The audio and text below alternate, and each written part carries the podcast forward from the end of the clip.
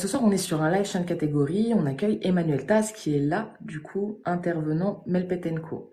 On n'aura pas forcément le temps de répondre à toutes les questions. Le live va se passer de cette manière. On va poser, nous, des questions à Emmanuel qu'on a rassemblées, des questions issues directement de propriétaires de chaînes catégorie qui ont euh, pu entendre des choses assez, euh, incroyables, hein, quand même, parfois.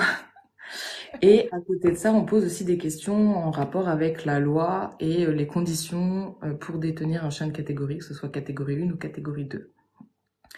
Donc, Emmanuel Tass, qui est aujourd'hui présent avec nous et que je vous ai dit, il est juste, juste ici. Euh, c'est un ancien officier de la gendarmerie nationale, un juriste spécialisé en droit public, président du club des terriers de type Bulle pendant une dizaine d'années, puis fondateur et président du club français de l'Amstaff. Il est désormais président d'honneur de ce club, animateur du collectif contre la catégorisation des chiens 4C, un collectif de spécialistes de chiens s'inscrivant contre les législations sur les chiens dangereux et préconisant des mesures alternatives. Si jamais vous voulez plus de renseignements, il a un site internet qui est chien-dangereux.fr. Est-ce que c'est c'est tout à fait ça? Oui, c'est bon Mélanie. Bonjour à tous. Super. Alors, on va commencer par la première question qu'on a pu, euh, qu'on a pu récupérer, c'est les staffs et chiens de catégorie sont dangereux. Qu'est-ce que tu pourrais nous répondre à ça, Emmanuel? Alors, ça a coupé, vas-y, répète-moi la question. Pardon. Les staffs et chiens de catégorie sont dangereux. Alors, euh, bah, c'est ce que dit la loi, effectivement. Mhm. Après, dans la réalité, c'est bien plus complexe. Mais euh, effectivement, on a une loi qui dit aujourd'hui que certaines races de chiens, donc trois, euh, peuvent présenter un danger particulier qui fait que pour les détenir, euh, il faut remplir un certain nombre d'obligations. Donc les trois races en question, c'est l'Amstaff, le Rottweiler, et puis une race que pas grand monde ne connaît parce qu'il y a très très peu de naissances, euh, le Tosa, qui est une race d'origine euh, japonaise. Donc c'est ce que dit la loi. Puis bon, bah, tout au cours, tout au long de la discussion, on aura l'occasion de voir que peut-être qu'elle a été, qu'elle a été mal écrite. Hmm,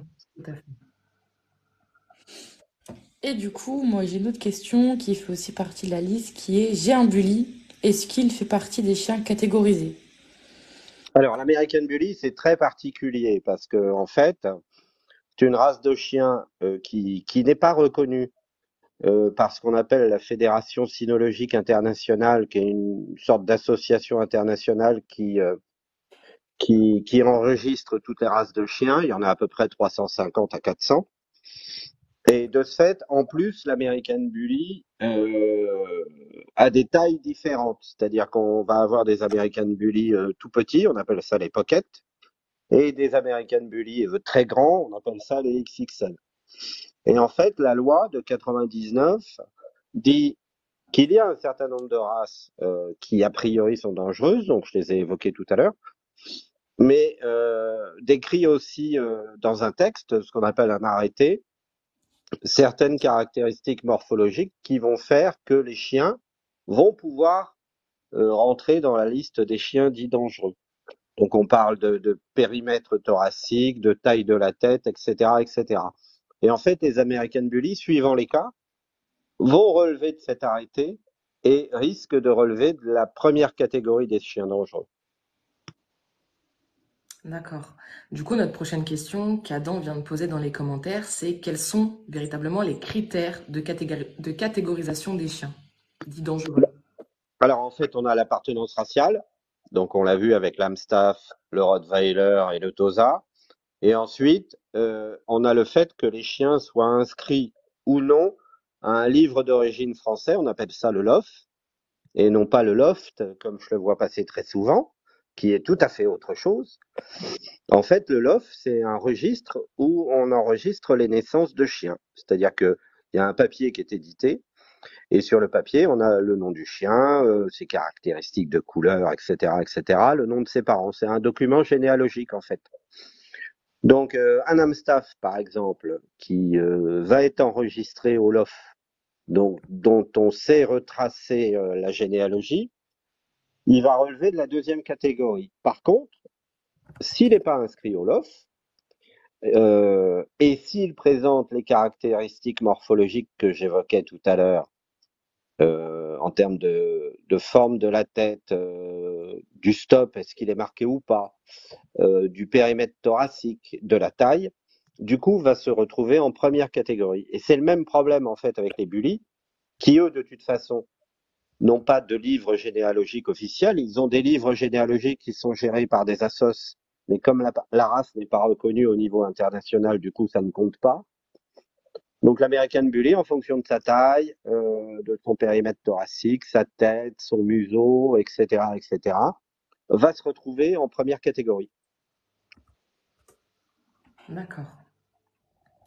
Et à ça, il y a une autre question qui est venue dans les commentaires. À quel âge peut-on déterminer si un bully est catégorisé ou non? Ouais, c'est, c'est un petit peu difficile parce qu'il faut attendre un minimum de croissance de l'animal. Donc, euh, j'aurais tendance à dire que vers 10, euh, 12 mois, 15 mois, allez, max 18 mois, euh, la morphologie du chien va s'être stabilisée. Et donc, pour le coup, on va pouvoir vérifier si les caractéristiques de, son corps correspondent à, l'arrêté que j'évoquais tout à l'heure. Donc, c'est vrai c'est un petit peu compliqué. Et pour le coup, pour l'American Bully, c'est un petit peu au cas par cas. D'accord. Alors, j'ai pas, j'ai pas, normalement, on n'a pas d'autres questions en lien avec ça. La prochaine question, c'est, euh, enfin non, la prochaine question. Le prochain fait qui nous a été rapporté, Mmh. c'est les staffs et types staff verrouillent leur mâchoire quand ils mordent et il est impossible de les faire lâcher. Ouais, alors ça, effectivement, on l'entend euh, depuis des années. Et euh, pour le coup, il y a eu des études euh, vétérinaires qui ont été faites. En fait, il n'y a aucun chien qui verrouille sa mâchoire. Ça, c'est euh, à la télé ou on va trouver ça aussi sur les réseaux sociaux, ce type de conneries, malheureusement. Mais non, le staff verrouille pas sa mâchoire. C'est c'est pas possible. Si on fait une radio de la mâchoire d'un chien, on s'aperçoit que c'est totalement impossible. Donc c'est pas possible pour le staff, euh, c'est pas possible pour le pincher, le Yorkshire, euh, le requin aussi et l'éléphant. Euh, en fait, euh, non, désolé, le staff ne verrouille pas sa mâchoire. Ok. Et du coup, encore une phrase assez, assez drôle, c'est le staff sont des mangeurs d'enfants. Qu'as-tu Oui, de ça? alors, com- comment dire? Alors, le, mon fils va très bien.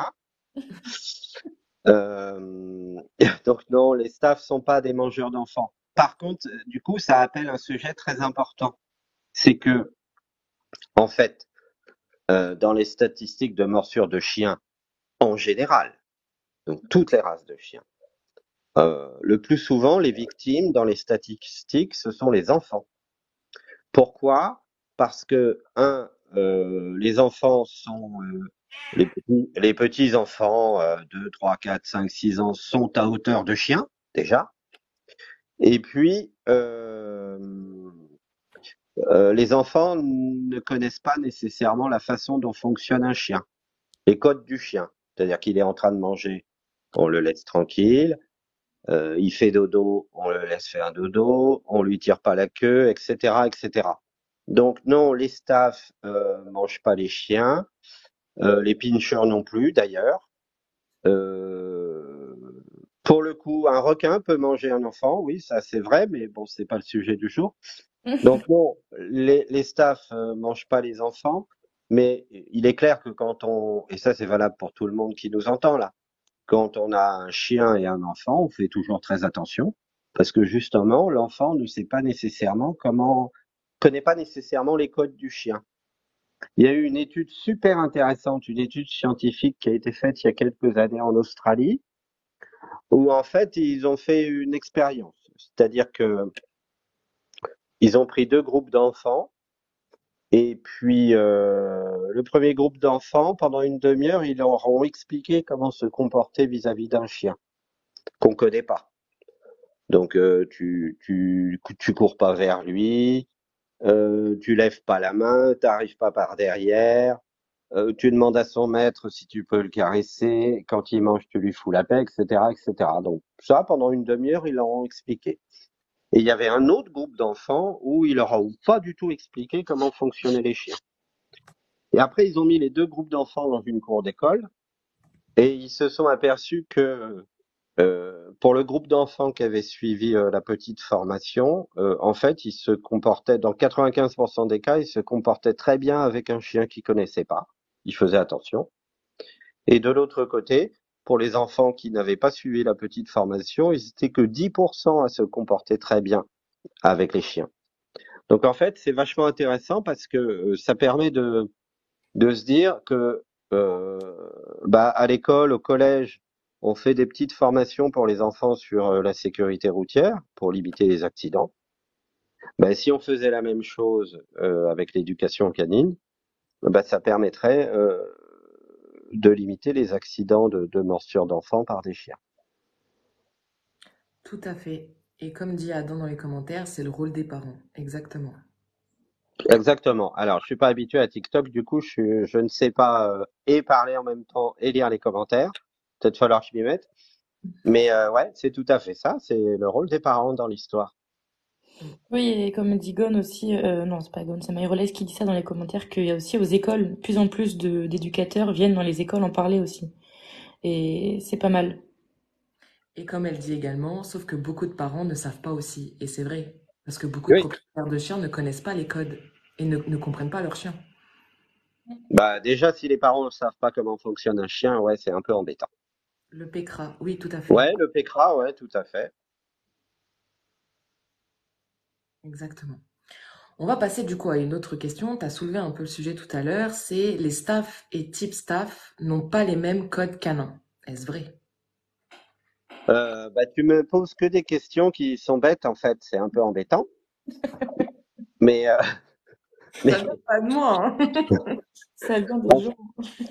En fait, un hamstaff a les codes canins d'un chien, euh, une poule a les codes canins des euh, les codes des poules, etc., etc. En fait, ce qu'il y a, euh, ce qu'il y a derrière tout ça, c'est que et ça c'est valable quelle que soit la race, mais Océane pourra le dire mieux que moi. dans dans les premières semaines de la vie d'un chien, il y a deux phases qui sont primordiales. Un, euh, c'est euh, la sociabilisation, c'est-à-dire le, temps que passe le chien chez l'éleveur avec sa mère. Et puis deux, il y a la deuxième période, c'est euh, quand le chien part de l'élevage et se retrouve auprès de, ses maîtres, où là on parle de plus de l'éducation.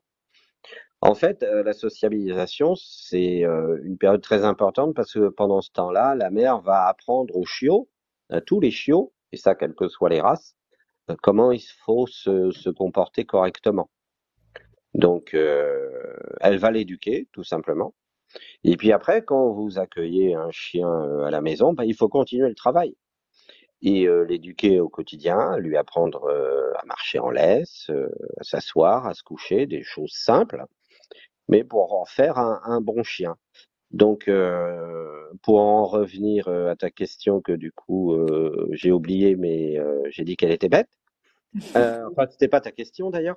Mais non, non, les staffs sont pas différents des autres chiens dans le fait qu'il y a deux phases primordiales qu'il faut soigner. C'est la sociabilisation et puis l'éducation. J'avais un ami comportementaliste, veto comportementaliste, qui disait tu me donnes tu me donnes un labrador, euh, moi en six mois je t'en fais un chien de combat. Donc voilà, les chiens on en fait que ce que on veut bien en faire. Et si parfois on peut avoir des chiens qui ont des problèmes de comportement, en soi c'est pas eux qui sont responsables, mais à chaque fois c'est l'humain. Tout à fait. Et euh, Myrolex a dit, c'est souvent dû au fait qu'ils sont isolés vu que les gens ne veulent pas que leur chien communique. Et c'est vrai pour beaucoup, beaucoup de races d'ailleurs. Ben, c'est le problème de cette loi en fait, si tu veux c'est que euh, on fait peser sur toi. Enfin, moi, ça fait 25 ans que j'ai des Amstaff. Donc depuis 25 ans, euh, quand je suis dans la rue avec mes chiens, euh, tu des gens qui vont changer de trottoir. Donc les gens ont peur. Donc au bout d'un moment, tu en as un peu marre, si tu veux, euh, de passer ta vie à être regardé de travers, etc. Donc tu peux avoir effectivement des gens qui préfèrent bah, rester tranquille chez eux, pas trop sortir leurs chiens. Et l'inconvénient, c'est que si tu les sors pas trop, bah, finalement, tu les prives de contact avec l'extérieur, tu les prives de contact. Euh, perdu. Alors, attends, Emmanuel, on t'a perdu. On a un petit bug de réseau. Tu m'entends? Oui, là c'est bon, je t'entends. Tout à fait, c'est bon. Euh, j'ai rien fait, j'ai pas bougé. Ah ouais, ben on a. Est-ce que vous l'entendez dans les commentaires ou pas? Est-ce qu'on a un petit bug sur le live ou pas? Non, mais je crois que c'était un bug de co, il est en rouge. Ouais, je vois, je vois, je vois. c'est bon, c'est je pense. Oui, c'est bon. Vas-y, continue du coup, euh, Emmanuel. Euh, tu m'entends là? Oui. Oui, oui, apparemment tout, est bon, on, l'entend. D'accord. Donc je ne sais plus trop où ça va couper, mais bon, oui, au bout d'un moment, quand tu as plein d'obligations qui pèsent sur toi et que les gens te regardent de travers, tu peux avoir le, tort de plus trop vouloir sortir. Et en fait, tu, produis, euh, c'est pire que bien, quoi. C'est-à-dire que tu prives ton chien de, relations avec l'extérieur, de relations avec ses congénères, et, finalement, euh, bah, tu te retrouves dans une situation où ton chien, effectivement, doit avoir, va avoir des problèmes d'éducation. Mm. Et il y a une question qui découle de ça, c'est est-ce que d'après toi, la muselière interfère dans la communication canine? En particulier, bien sûr. obligatoire, obligé d'avoir une muselière. Bien sûr. Et ça, c'est, ça a été reconnu. C'est le fait qu'un chien ait une muselière le prive d'interaction correcte avec ses congénères. Il n'est pas dans une situation normale pour échanger avec ses congénères, l'air nifler, etc., etc. Et ça, quelle que soit la muselière. Donc en fait, le, on dit que ces chiens sont dangereux, donc on, avec, notamment avec leurs congénères. Donc on leur impose un port de muselière, mais quand ils portent la muselière, du coup, ils se privent d'interaction normale avec les autres chiens. Donc on nous met dans des conditions d'avoir des chiens qui peuvent avoir des problèmes d'éducation. C'est ça. Donc c'est ridicule. C'est ridicule ou alors c'est fait exprès. Et à ça, euh, je voudrais rajouter un petit truc, euh, une petite parenthèse, mais euh, moi, en tant que professionnel, je ne suis pas assurée pour les chiens de catégorie 1. Voilà, c'est une petite parenthèse. Mon assurance ne veut pas m'assurer pour les chiens de catégorie 1. Donc ça rajoute encore plus, en tant qu'éducateur canin, on doit encore plus faire attention parce qu'on n'est pas assuré, malgré que ce soit des chiens tout à fait lambda. Mais voilà, ça rajoute encore une incohérence à tout ça, en fait. Et ça discrimine aussi. Et ça discrimine. Il y a des professionnels qui ne prendront pas ces chiens-là en charge. Pas. De peur d'avoir des problèmes alors que. Alors que non. un chien comme un autre. Pour la suite. Alors, si mon chien est Si mon staff est croisé avec une race non catégorisée, il n'est pas catégorisé. Exemple, un staff croisé caniche. Euh, ça dépend. déjà, euh, ça dépend si le, le mâle était le staff ou euh, le, caniche. le caniche. oui, c'est sûr. Non, mais plus, plus sérieusement, euh, ça dépend, ça dépend ce que ça donne à la fin, toujours. On en revient toujours à la même chose. Ça dépend la morphologie que ça donne à la fin. Euh, si ça va répondre, je vais, je vais vous citer deux, trois points particuliers du, de l'arrêté qui prévoit ça, mais euh, si ça répond euh, aux conditions qui sont prévues dans l'arrêté euh, d'avril 99,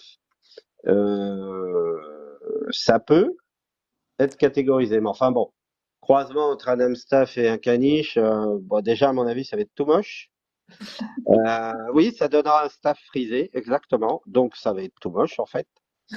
Et puis, il peut probable que ça donne un chien qui puisse euh, relever de l'arrêté d'avril 99. Alors, je suis allé le regarder parce que je ne connais pas par cœur. De toute façon, il y a que des conneries dedans. Donc, euh, c'est pas grave. Mais euh, voilà, euh, l'arrêté, il dit les chiens appelés pitbull. Alors, ça va être des petits dogs de couleur variable. Alors, déjà, ça, c'est marrant dans l'arrêté parce que essayez de me trouver un chien qui a une couleur qui change au fil du temps, hein, couleur variable. Un chien qui clignote ou je sais pas, mais bon, ça n'existe pas. Euh, mais c'est pas grave. Faut savoir que les gens qui ont rédigé euh, cet arrêté dans un ministère, ils, y connaissaient rien en chien, hein, donc euh, mais euh, c'est pas grave. Donc les deux éléments essentiels sont la poitrine et la tête. La poitrine est puissante, large, cylindrique, avec les côtes arquées et la tête est large, massive, avec un crâne et un museau de forme plus ou moins cubique. Et puis après, euh, on parle de périmètre thoracique d'environ 60 cm, soit un poids d'environ 18 kg, et puis une hauteur au garrot de 35 à 50 cm. Donc bon, pour le coup, un croisement entre un Amstaff et un caniche, euh, ça devrait pas rentrer euh, dans la première catégorie. Après, il y a MSR qui dit les caniches sont à catégoriser. Ça se discute. Euh, je n'assumerai pas cette remarque. Mais euh, oui, des fois, oui. Mais du coup, j'en viens à une autre question euh, que je me suis posée, moi, personnellement. Si on prend, par exemple, un, deux races non catégorisées, on va imaginer un labrador et, par exemple, un, un bulldog continental. On est quand même sur deux chiens qui, morphologiquement, si on les croise, est-ce est qu'on peut avoir des chiens catégorisés? Bah ouais, dans l'absolu, ouais. Parce que c'est que sur des, on est que sur des critères administratifs et morphologiques. Ouais. N'importe quel, entre guillemets, bâtard issu d'une portée qui ont, enfin, avec euh, des parents de, de deux races différentes, euh, qui ne sont pas catégorisés, si la morpho des, des chiots correspond à la catégorie, on est quand même sur euh, une portée qui n'est pas légale, du coup une amende pour ce qu'on fait la portée, et des chiens de catégorie 1. Ouais, dans l'absolu, ouais, tout à fait. Donc, Mais euh, tu as d'autres trucs aussi très bizarres. Euh, c'est que dans l'arrêté euh, d'avril 99, on te parle, euh, on te parle de chiens qui peuvent avoir l'apparence d'un mastif. Euh, or, le mastif inscrit au LOF euh, relève même pas de la catégorie 2. Donc, comme quoi, c'est c'est un arrêté qui a vraiment été écrit euh, bah, avec les pieds, quoi. Ah oui, tout à fait. Parce que moi, c'est pareil, le fila brasileiro LOF n'est pas catégorisé, mais non LOF, il l'est. Ouais, même chose. Donc, euh, c'est assez, euh, c'est assez fou tout ça. hein.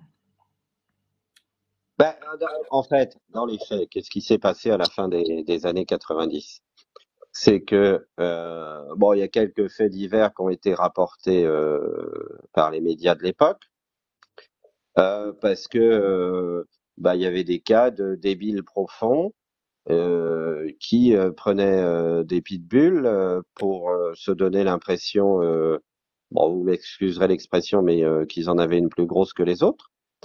Et euh, donc, bah, c'est ces cas-là qui ont été mis un peu en lumière euh, dans la presse. Et puis, les politiques, évidemment, à l'époque, comme le politique euh, réagit beaucoup euh, en fonction de l'actualité et puis aussi euh, est un peu démagogue, hein, des fois, euh, bah, ils ont sorti, sorti cette loi un petit peu à l'arrache et euh, sans vraiment consulter euh, les professionnels du monde canin.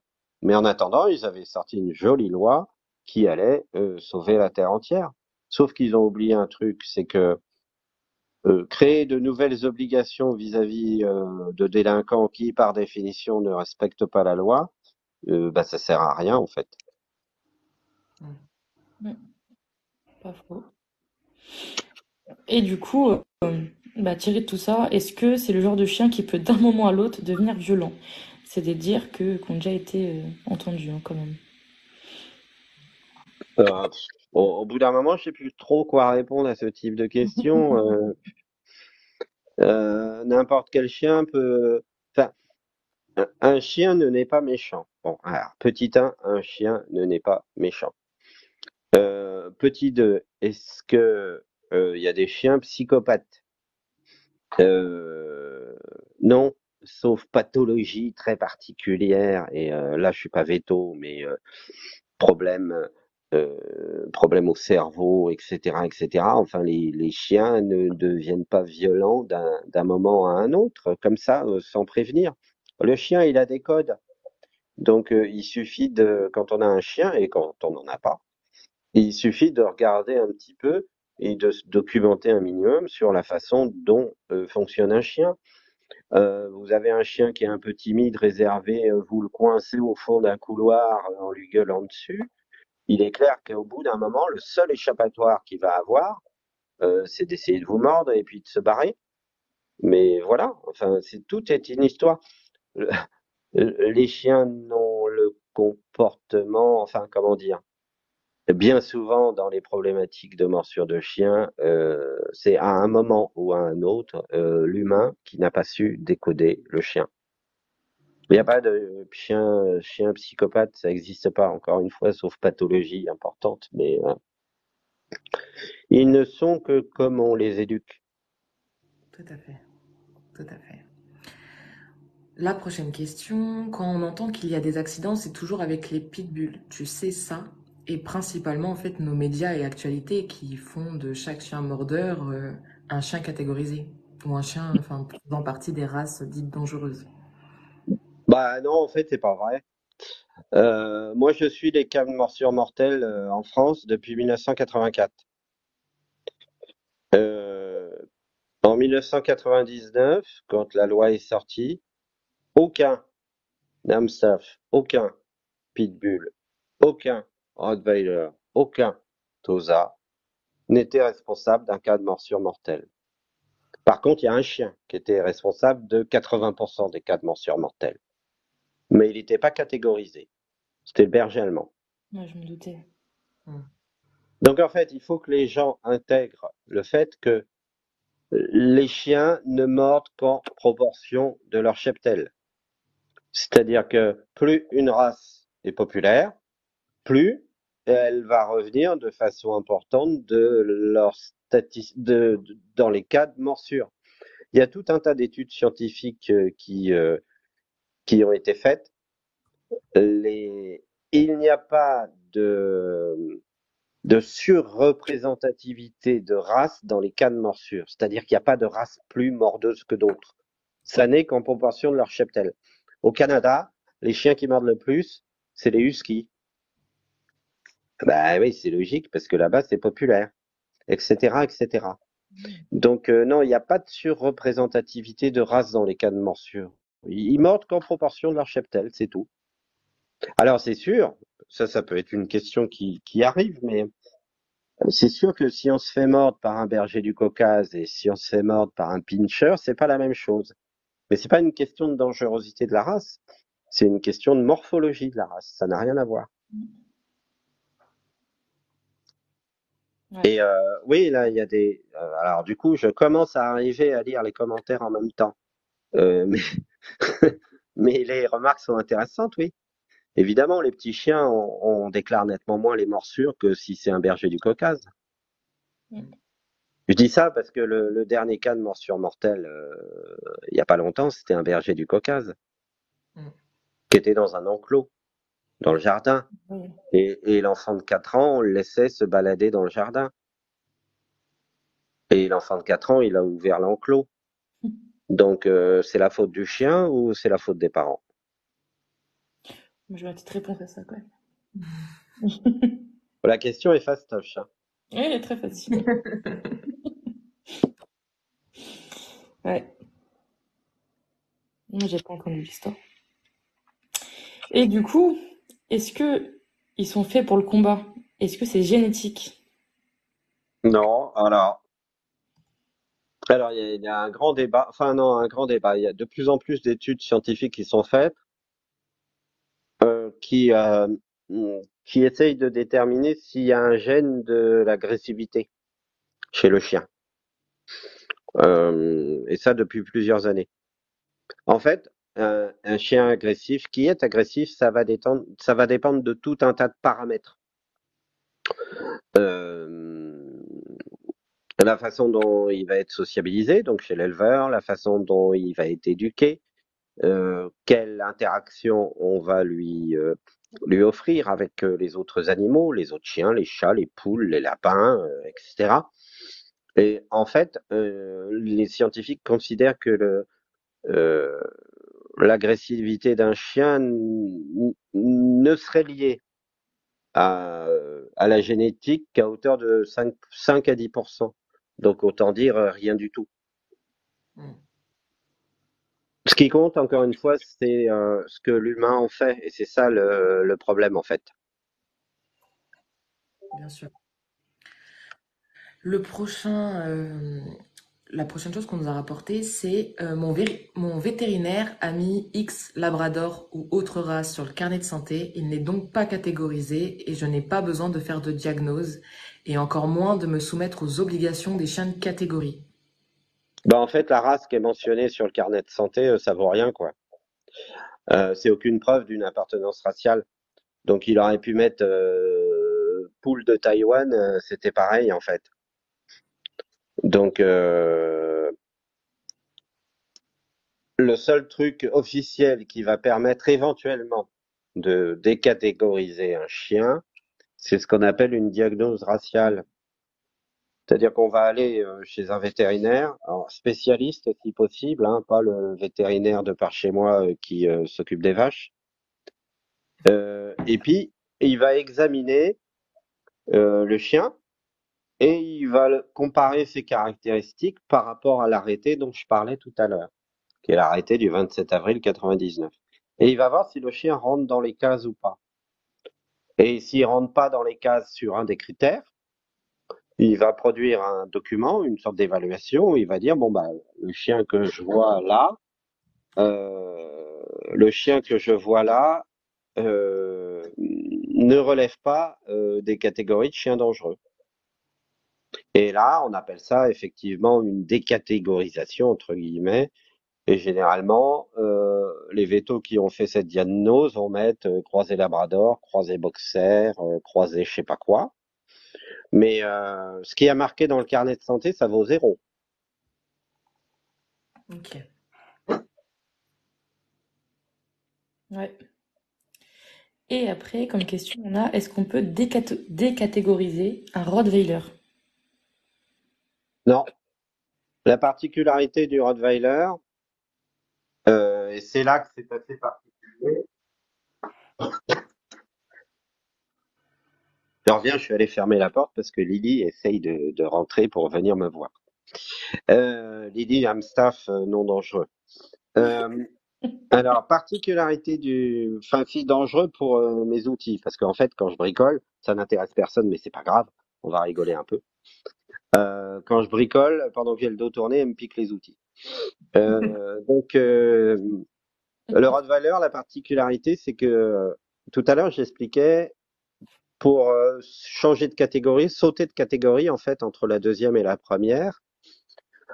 Euh, ce qui va être important, c'est est-ce que le chien est inscrit à un livre d'origine, français par exemple ou étranger? Euh, L'Amstaff, euh, s'il est inscrit au livre des origines français, il va être en deuxième catégorie. S'il n'est pas inscrit, il va être en première. Le Rottweiler, euh, c'est pas pareil. Le Rottweiler, qu'il soit inscrit au livre des origines français ou à un livre étranger, ou pas, pardon, euh, il va être de toute façon en deuxième catégorie. Alors, me demandez pas pourquoi il y a une différence entre les deux, je sais pas. Mais comme je vous l'ai expliqué tout à l'heure, euh, l'arrêté, il a été rédigé, la loi, elle a été rédigée par des gens qui s'y connaissaient pas trop, quoi, et qui n'ont pas trop consulté les spécialistes. Euh, du coup, on arrive à des inepties comme ça. Donc, de toute façon, le ROT, inscrit au LOF ou pas, c'est deuxième catégorie. Ok. Ma question suivante, c'est euh, techniquement, suivant la loi, un chien qui est inscrit au LOF dès sa naissance, mais qui n'est pas confirmé, est-il catégorie 2 ou catégorie 1? Ah, je l'adore cette question. En fait, alors, pour essayer d'expliquer clairement ça euh, à tous ceux qui nous écoutent. Euh, quand un chiot naît de deux parents inscrits à un livre d'origine, il est lui-même inscrit au livre d'origine. On appelle ça euh, à titre temporaire, mais en fait le mot temporaire est pas euh, pas adapté. C'est-à-dire que il est inscrit au livre d'origine, mais pour être inscrit à titre définitif, il va devoir subir un examen euh, par un juge euh, qui s'appelle euh, la confirmation. Mais en fait, la confirmation, ça sert à rien. Euh, ça sert si tu veux plus tard faire reproduire ton chien pour que les chiots puissent même être inscrits au LOF. Mais si tu veux pas faire reproduire euh, ton chien, euh, en fait, t'en as rien à faire. Moi, ça fait 25 ans euh, que j'ai des Amstaff. Je crois que j'en ai fait confirmer qu'un seul. Euh, et c'était pas pour le faire reproduire, je voulais voir comment ça se passait. C'était mon premier Amstaff. Donc en fait, moi mes chiens, par exemple ma chienne Lily euh, qui a deux ans, euh, elle est inscrite au LOF à titre temporaire parce que ses parents étaient inscrits au LOF. Je la ferai jamais confirmer parce que je ne veux pas la faire se reproduire.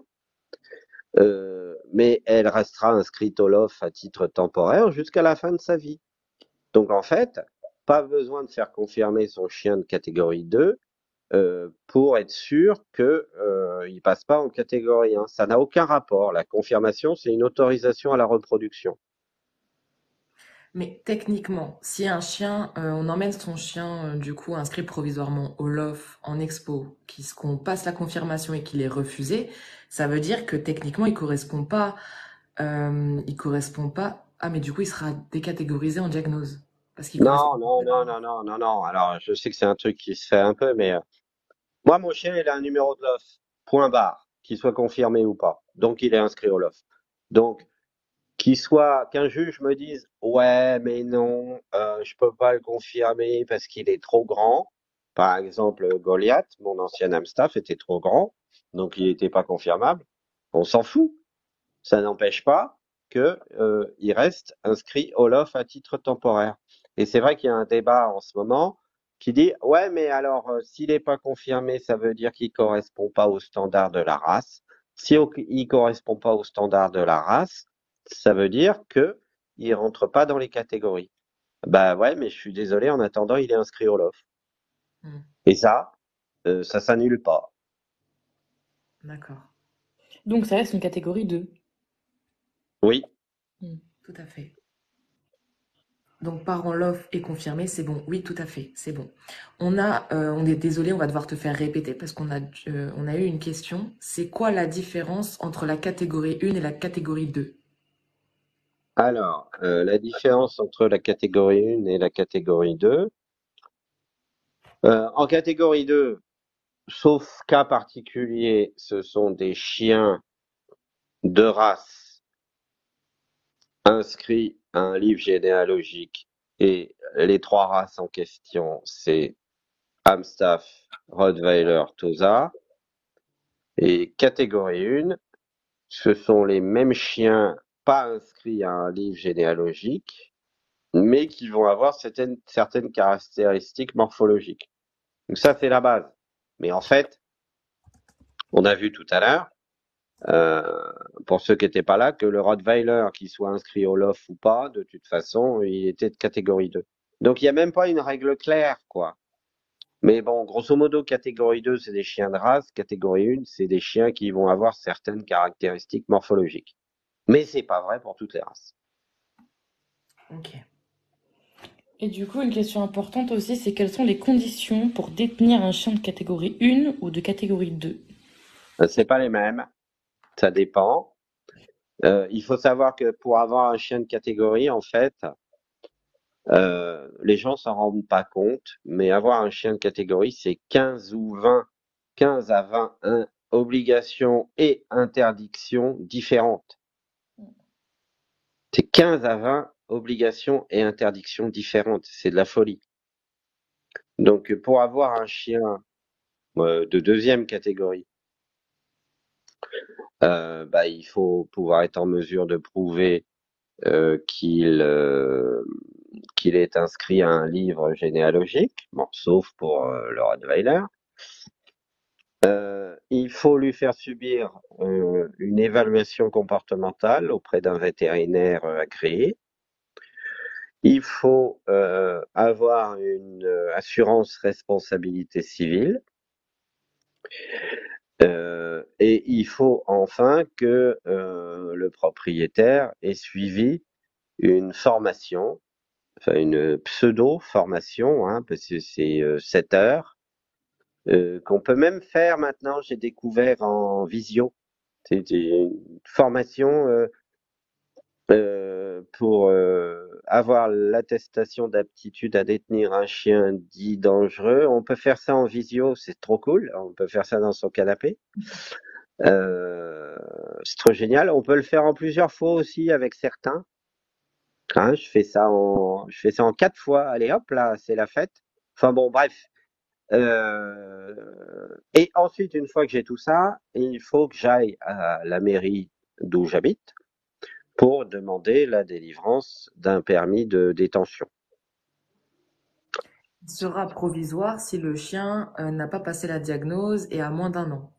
Ouais, alors, euh, ouais, euh, alors j'enlève la diagnose, mais oui, effectivement, en théorie, dès qu'on accueille un chiot à son domicile, donc un Amstaff par exemple, qui a deux trois mois, faut pas que j'attende pour aller à la mairie demander mon permis. Mais l'inconvénient, c'est que l'évaluation, je je peux pas la faire quand il a deux ou trois mois, faut que j'attende. Donc, euh, faut que j'attende entre ces, euh, bah, du coup, j'ai un trou entre ces 8 et 12 mois de mémoire ou 10 et 12 mois, je me rappelle plus. Bref, peu importe. Euh, faut que j'attende un petit peu. Donc, du coup, je vais à la, mairie, euh, sans l'évaluation, parce qu'il faut que je la fasse plus tard, mais avec tout le reste, et je vais avoir un permis, ce qu'on appelle provisoire, qu'il faudra que je régularise. Euh, merci Virginie. Euh, 8 mois, merci. Euh, qu'il faudra que je régularise avant ces 12 mois. La diagnose, c'est l'évaluation comportementale. Je me suis trompée. Désolée. Du coup, la suivante, ça fait partie aussi de, des conditions pour détenir euh, un chien de catégorie, parce que normalement, tu dois avoir un casier vierge. Ouais. Et du coup, j'ai été un jour condamnée pour un délit mineur, il y a longtemps, puis-je posséder un chien de catégorie? Ça dépend du délit. Et ça dépend de l'antériorité de la condamnation, parce qu'au bout d'un moment, une certaine condamnation, là c'est très compliqué, je le détaillerai pas dans ce, cet échange qu'on a, mais au bout d'un moment, certaines condamnations sont effacées euh, du casier, c'est moins grave.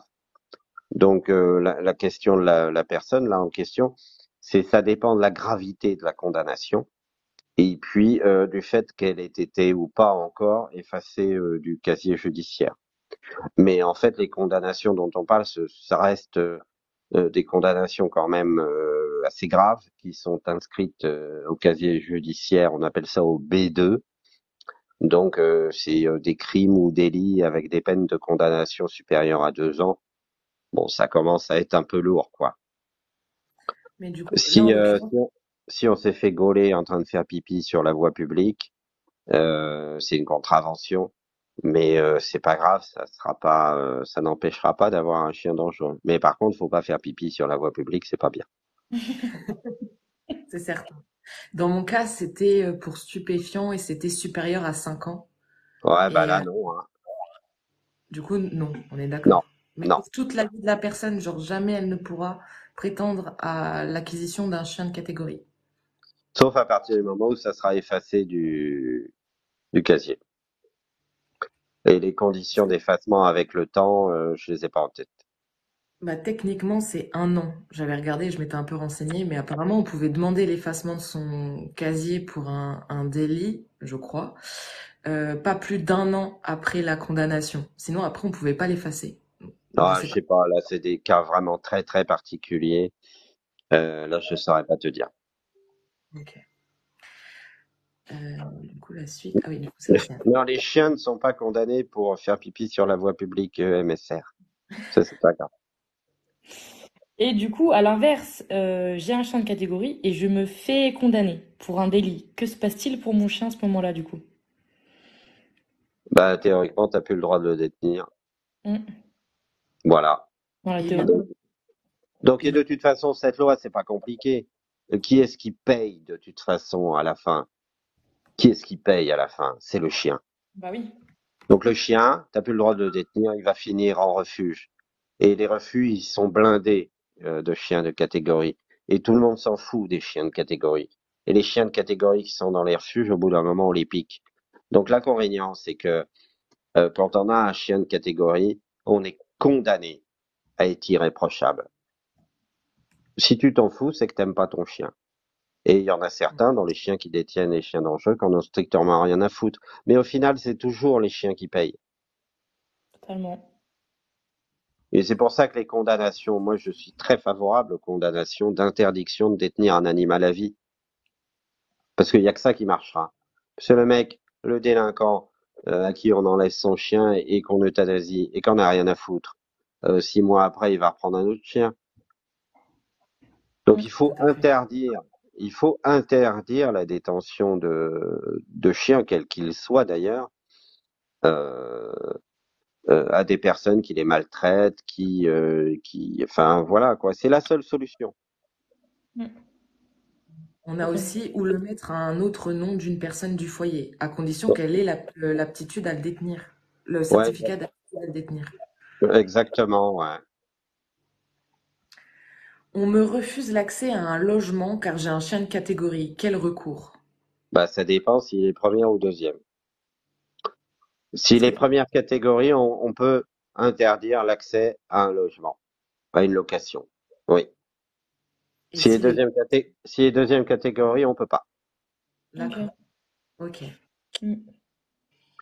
Si les deuxième catégorie, c'est considéré comme n'importe quel autre chien. Donc, euh, s'il ne crée pas de désordre dans euh, l'immeuble, par exemple, en aboyant tout le temps, etc., etc., il n'y a pas de problème.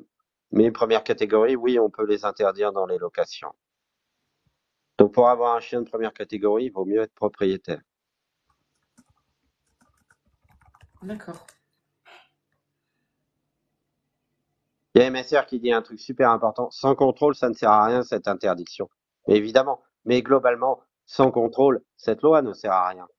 Et dans l'absolu, quand on regarde, c'est pas la priorité des forces de l'ordre euh, aujourd'hui de contrôler euh, la, législation sur les chiens dits dangereux. Ils ont bien d'autres problèmes à gérer. Donc, euh, vous avez tout un tas de cas où euh, qu'on me rapporte où le gars il promène son, Rottweiler dans la rue sans sans muselière, les policiers s'arrêtent, ils disent bon faire attention machin, etc. Mais ils ont vraiment autre chose à faire que de gérer les chiens de catégorie. Donc c'est une loi qui a été pondue, mais qui, qui, euh, qui, n'est pas appliquée parce que les forces de l'ordre n'ont pas le temps de, se pencher là-dessus. Ok. Et euh, parlons un peu maintenant des études scientifiques. Y a-t-il des études scientifiques qui prouvent que ces chiens de catégorie sont effectivement dangereux ou pas, en fait? Bah non, perdu. non, il n'y a pas d'études scientifiques euh, qui prouvent ça. En fait, euh, moi, depuis 25 ans, je sors, je, je suis tout ce qui sort dans les études scientifiques sur la problématique des chiens mordeurs, les législations sur les chiens dangereux, etc., etc. Jusqu'il y a peu, en France, euh, il n'y avait rien. Mais j'y reviendrai tout à l'heure. Mais il y a beaucoup de littérature scientifique euh, aux États-Unis, euh, parce que la législation sur les chiens, elle n'est pas euh, fédérale elle est euh, ville par ville en fait. Beaucoup d'études scientifiques en Australie, etc., etc. Et en fait, les, études scientifiques menées sur le sujet démontrent encore une fois que bah non, ces chiens sont pas plus dangereux que d'autres. Euh, et en, en, fait, la dangerosité d'un chien, encore une fois, peut être liée à ses problèmes de sociabilisation, d'éducation, etc., etc. Donc euh, non, justement, c'est le problème, c'est que cette loi, elle n'a pas de fondement scientifique. Mm. Et donc on a une agence nationale de, sécurité sanitaire française qui s'appelle l'ANSES, qui a sorti une étude il n'y a pas longtemps, en 2021, et qui s'est penchée sur le truc. Et, et, ce qu'il conclut, c'est que bah non, en fait, cette loi, elle est sans fondement scientifique. Euh, on va regarder euh, l'évaluation comportementale. L'évaluation comportementale, donc, qui est obligatoire pour les chiens de catégorie, c'est euh, passer euh, devant un veto qui, qui va examiner un petit peu le comportement du chien, etc. Et puis à la fin, il y a un classement de 1 à 4. Donc euh, 4, euh, on a un chien psychopathe dangereux, etc., etc. Il faut faire attention, il y a des mesures particulières de détention, machin. Et niveau 1, c'est un chien qui ne présente pas, et là je cite le texte, qui ne présente pas de risque de dangerosité hormis ceux inhérents à l'espèce canine. Donc c'est un chien, quoi. Voilà, un chien, un chien avec des dents et des griffes. Donc il y a des griffes, il peut griffer, il y a des dents, il, peut des fois mettre un coup de croc en jouant, etc. Et l'étude scientifique qui a été réalisée donc par l'ANSES dit il y a 98% des chiens catégorisés qui sont classés 1. C'est-à-dire qu'ils ne présentent pas de risque de dangerosité. Donc en fait, cette évaluation comportementale, elle sert à que dalle. Et alors, euh, les Allemands sont allés plus loin parce qu'ils avaient une législation euh, un petit peu similaire. Après, qui dépend euh, suivant les régions, mais bon, je vais pas embrouiller tout le monde. donc, ils ont fait la stat sur les chiens qui étaient classés comme dangereux chez eux. et puis, donc, ils ont abouti à la conclusion bah, que 95% des chiens catégorisés là-bas ne présentaient pas de risque de dangerosité. Et puis ils ont fait la même étude, ils ont fait des évaluations comportementales sur les labradors. Euh, puis bah ils ont obtenu le même résultat en fait. 95% des labradors évalués ne présentaient pas de risque de dangerosité. Donc en fait, on peut extrapoler et dire bon bah ouais ok, mais 95% des chiens présentent pas de risque de dangerosité. C'est encore une fois, on en revient toujours à la même chose, c'est qu'est-ce qu'on en fait et comment on les éduque. Et le problème, là, c'est une phrase qui ressort souvent, mais elle est tellement vraie. C'est le problème, mais on le prend pas du bon côté de la laisse. Tout à fait. On arrive du coup à la fin de nos questions. Euh, Emmanuel Taz, du coup, qu'on vous a présenté tout à l'heure, a euh, produit à destination du député de Loïc Dombreval en février 2021, 2020 pardon, un rapport complet démontrant sur la base de l'épidémiologie des morsures de chiens en France et des constats tirés dans d'autres pays le caractère totalement infondé de la législation actuelle. Emmanuel, est-ce que tu pourrais nous présenter quelques points euh, sur euh, les mesures que tu souhaiterais voir euh, mises en place pour et pour remplacer en fait la législation actuelle et du coup beaucoup mieux beaucoup mieux gérer ces cas de morsure? Sans, sans discriminer des races comme on le fait actuellement, nous, avec la, les catégories 1 et 2 Quelles seraient, toi, tes solutions que tu souhaiterais apporter pour remplacer ce qu'il y a aujourd'hui qui n'est pas euh, efficace et qui ne sert à rien finalement? Ah, Alors, en fait, avant ça, euh, je vais raconter quand même l'histoire de euh, ce rapport et des rapports avec le député d'Ombreval qui ne l'est plus aujourd'hui. Euh, en fait, c'est un député qui est vétérinaire, qui était, enfin, c'était un député qui est vétérinaire, euh, qui est assez sensible, qui était assez sensible à la cause animale et qui l'est toujours d'ailleurs, et que j'avais contacté. Et euh, je lui avais dit, donc ça fait trois ans à peu près, je lui avais dit, il faut qu'on fasse péter la législation sur les chiens dangereux. Euh, c'est de la merde, ça marche pas. Euh, il m'avait dit ouais, je suis d'accord. Et il avait écrit au ministre de l'Intérieur de l'époque, donc je parle ça en 2020, en disant euh, faut arrêter la législation sur les chiens dangereux, les catégories, ça marche pas, on se trompe de cible. Donc il était vraiment sensible à ce que je lui proposais. Donc, euh, j'ai fait un rapport que je lui ai transmis, qui doit traîner euh, sur Internet quelque part. Euh, il y en a qui écoutent et qui le veulent, moi, il n'y a pas de problème, je peux le faire suivre. Et je lui ai envoyé. Mais ça, c'était en 2020. Et c'était à l'époque où il travaillait sur une loi contre la maltraitance animale. Et donc, il a rédigé une première version de sa proposition de loi dans laquelle il y avait un article qui disait il faut supprimer les catégories. Euh, donc une proposition de loi, c'est un texte qu'on soumet à l'Assemblée nationale pour que les députés euh, le votent ou pas. Et dans cette euh, proposition de loi initiale, il y avait on enlève les catégories. Et six mois plus tard, il a fait une mise à jour. Et l'article de suppression des catégories avait disparu. Donc je l'ai contacté, je lui ai dit mais vous foutez de ma gueule en fait. Il m'a dit ouais mais non, euh, mais euh, moi ma proposition de loi sur la maltraitance animale, Euh, je veux qu'elle passe. Il y a tout un tas d'autres dispositions et je veux pas que celle-là bloque les autres dispositions. Mais vous inquiétez pas. Pendant que ça sera débattu à l'Assemblée nationale, on fera un amendement pour remettre la suppression des catégories.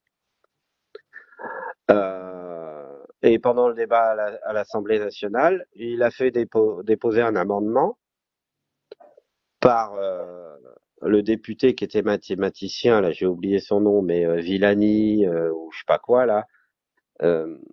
Mais l'amendement il a été rejeté parce que pour un problème de procédure. Et au final, la disposition n'a jamais été adoptée. Et donc je lui ai écrit en lui disant en substance de façon assez clairement qu'il s'était bien foutu de ma gueule. Euh, et puis voilà, et puis depuis, euh, les parlementaires, les députés, se gargarisent sur cette magnifique loi de lutte contre la maltraitance animale. Alors oui, il y a des trucs super sur les cirques, sur euh, les orques dans les delphinariums, etc., etc. Sur le pseudo certificat de connaissance qu'il faut maintenant signer avant d'acheter un animal. Et c'est de la flûte, euh, tout ça. C'est de la flûte. On signe un bout de papier pour dire ouais c'est bon, on sait comment fonctionne un chien, c'est de la rigolade. Donc euh, bref. Euh, donc c'est pour ça que je continue à me battre. Euh, alors sur les mesures que je propose, en fait, ben, je suis désolé de le dire, mais en fait j'ai rien inventé quoi. Euh, c'est-à-dire que les mesures que je vais proposer, que je propose, euh, c'est euh, des mesures que proposent des spécialistes du chien euh, dans le monde entier, mais que les politiques n'écoutent pas. Donc déjà, un, c'est renforcer l'obligation de déclaration des cas de morsure. Aujourd'hui, les cas de morsure, il s'est obligé de les déclarer à la mairie. Il y a combien de personnes qui le savent? Très peu. Et puis c'est pas fait. Pourquoi c'est important euh, la déclaration des cas de morsure? En fait, c'est pour permettre de comprendre les circonstances dans lesquelles les cas de morsure interviennent. On a besoin de savoir. On a vraiment besoin de savoir. Tu dis merci à qui là? C'est pas à moi. Non, merci à ceux qui envoient des cadeaux. Ah ben ouais, mais on peut envoyer des cadeaux? Attends, j'essaye un truc. Ouais. Mais attends, je découvre. C'est payant ton truc là. Non mais c'est naze. Bon, je suis en train de pourrir le truc. Euh, c'est pas grave. On peut pas envoyer une rose? Hop. Ça coûte 9 centimes, c'est super cher. Non, mais en plus, comment dire, je, je suis pas sûre, mais le compte que tu utilises, je crois qu'il reste des pièces à moi dessus. euh, mais tu peux les Ah, utiliser. cool. Mes pouvoir dépenser, pouvoir dépenser de la thune. Bon, plus sérieusement. Euh, non, c'est vachement important de déclarer les cas de morsure parce que ça nous permettrait de comprendre les circonstances dans lesquelles ça intervient. Par contre, juste une petite parenthèse, t'as MSR qui te dit déclarer les cas de morsure, mais sur chien ou sur humain ou sur les deux? Bah, en fait, euh, la législation est dit sur les deux. Mais euh, Virginie Massé, que je connais par ailleurs, oui, bah, elle a raison. Les gens veulent pas déclarer. Ils ont peur pour leur chien et c'est coûteux. Mais en plus, le veto, chez qui tu vas? Parce que ton chien euh, s'est fait mordre. Faites-vous plaisir, Emmanuel. Je sais même pas comment on se fait plaisir sur TikTok. Donc, euh, le, la personne qui va qui va euh, chez son veto parce que son chien euh, s'est fait mordre. Euh, théoriquement, le veto, il est censé déclarer la morsure euh, à la mairie, mais il va pas le faire. Que s'il le fait, il perd son client. Donc euh, non, faut renforcer euh, l'obligation parce que ça va nous permettre d'avoir des statistiques précises sur les cas de morsure et du coup de bien comprendre les circonstances et derrière de pouvoir mettre en place des mesures qui vont bien. Donc ça, c'est le premier truc. Euh, une fois qu'on a mis en place cette déclaration des cas de morsure, euh, ça part où? Bon, ça part chez le maire, ok. Euh, mais après, qu'est-ce qu'on en fait? Bah en fait, euh, il faut un observatoire national qui dépouille toutes ces statistiques. Et le plus drôle dans l'histoire, c'est que quand la législation sur les chiens dangereux a été aggravée en 2008-2009, la loi prévoyait la création d'un observatoire du comportement canin. En fait, c'était une structure que euh, composé de spécialistes du chien, pour le coup, et qui devait euh, récupérer toutes ces statistiques et puis donner son avis, euh, dépouiller les statistiques, etc., etc. Donc la loi avait créé cet observatoire. C'est-à-dire qu'il pouvait y avoir, ce truc existait, Team Manu, je sais pas si c'est pour moi ça, mais euh, c'est pas grave. Si, que c'est. Si, si, pour toi, c'est peut-être potentiellement des gens qui te connaissent. hein, parce que j'ai publié une affiche comme quoi tu serais là ce soir. sur- D'accord. Ouais, euh, salut euh, tout le monde. Euh, ouais, j'ai une team, c'est trop génial. Euh, eh, je m'en passe très bien en attendant. hein. Bon, enfin bon. Euh, du coup, cet observatoire, la loi avait dit on le crée.